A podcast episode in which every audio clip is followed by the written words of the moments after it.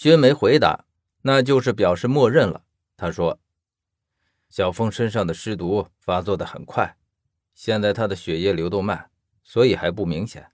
等药效一过，就会变成你们见到的那样。”薛看了一眼后殿，即便不用看，他应该也知道那里发生过什么。我说：“那么给小峰涂上死神香不就可以了？”没有。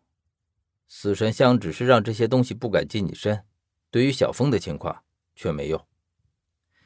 我对薛的这种冷漠的神情很是着急，干脆直接问道：“那你有没有可以救小峰的办法？”薛依旧是那种麻木的神情，可是他却说：“有。”我看着他那冷漠严肃的表情，却说出这样的话，觉得这样的玩笑一点也不好笑。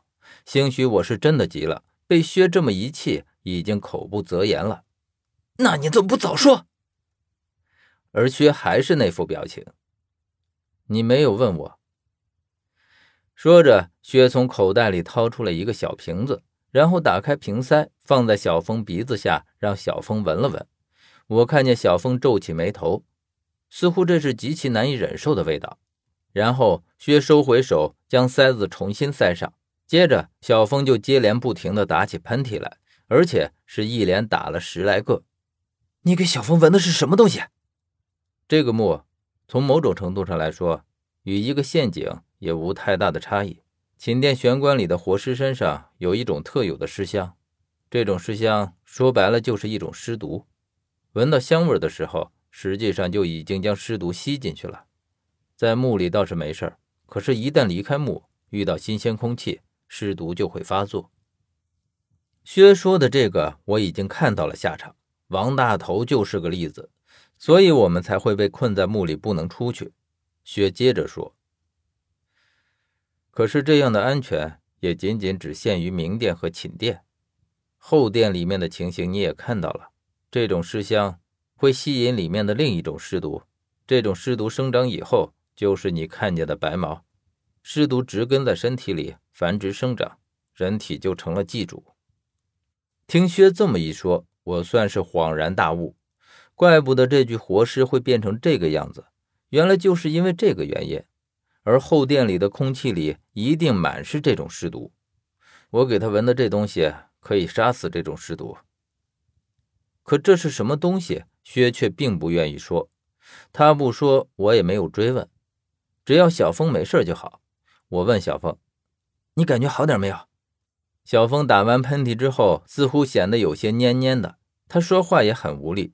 我只听见他说：“我觉得头好晕，全身似乎一点力气也没有。”我注意到他的确是将身子靠在了墙上，这应该是尸毒被杀死时候的适应症。于是我扶住他，薛则什么也没说。他拿着小瓶来到后殿入口处。打开小瓶的塞子，将它放在了地上，然后就在一旁等着。我问他：“你这是在干什么？”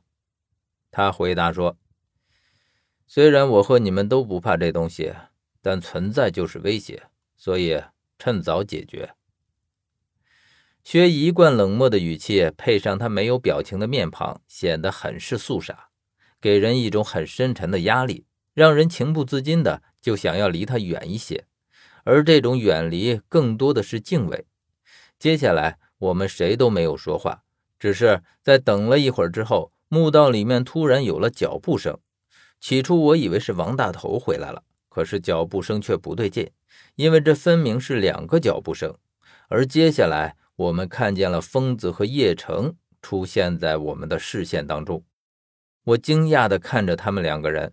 如果是叶城一个人来的话，也许我一点也不会惊讶，因为他很多时候也是配合我们下地的。可是疯子却从来不下地，这是破天荒的头一次。我见到他和叶城出现在这里，十分不解的问：“哎，疯子，你怎么也下来了？”